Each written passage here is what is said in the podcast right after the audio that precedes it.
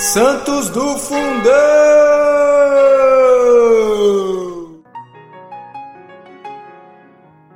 Oi, pessoal! Hoje, no dia 17 de abril, a gente vai conhecer um pouquinho sobre São Mapálico e os companheiros mártires. O elogio de São Mapálico vem numa carta de Cipriano, bispo de Cartago. Diz ele: Valentes e bem-aventurados irmãos, toda a minha alma se estremeceu de alegria quando recebi a notícia de vossa constância na fé, da qual se honra nossa mãe, a Santa Igreja. Há pouco felicitava-se ela ao ver seus filhos sofrerem o exílio como prêmio da generosa confissão.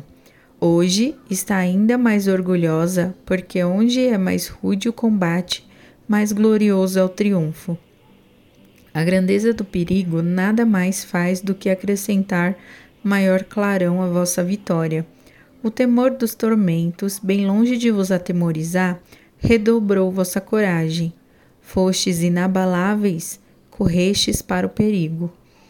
Aquele que está entre nós é muitíssimo maior do que o príncipe do mundo, e os poderes da terra jamais serão fortes suficientemente para nos suster. Tivemos a prova nessa vitória dos irmãos que se mostraram como chefes dos companheiros, que deram o exemplo de uma fé firme e corajosa, que, corpo a corpo com o inimigo, caíram com o dênodo. Foi o Cristo que combateu neles.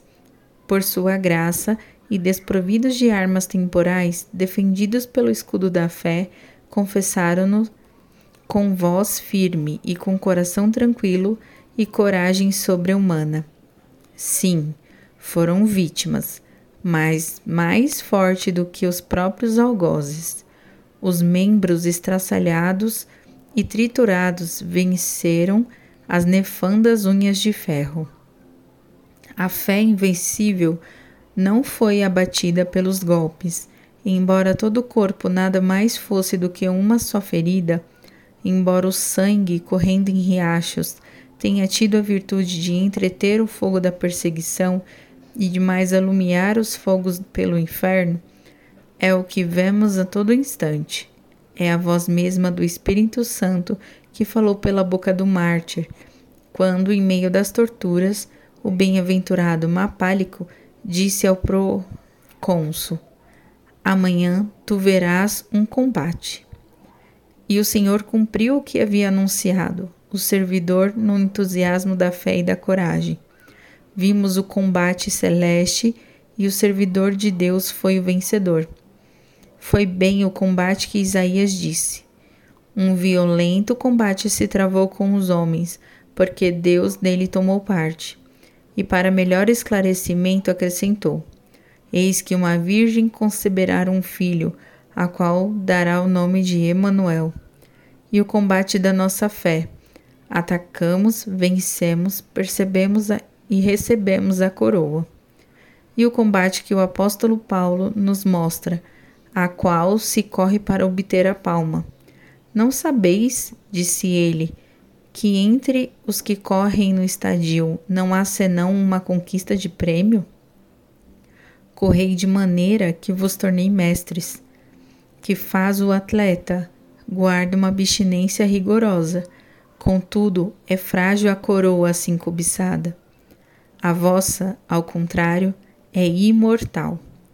Afinal, falando do próprio combate, predizendo os tempos da própria imolação que se aproxima, já sou como uma vítima toda preparada.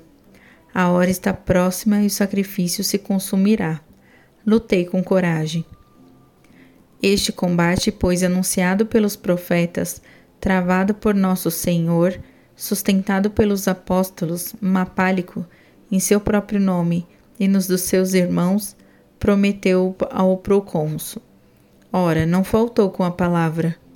Prometeu e sustentou a luta, recebendo a coroa que tão gloriosamente merecia.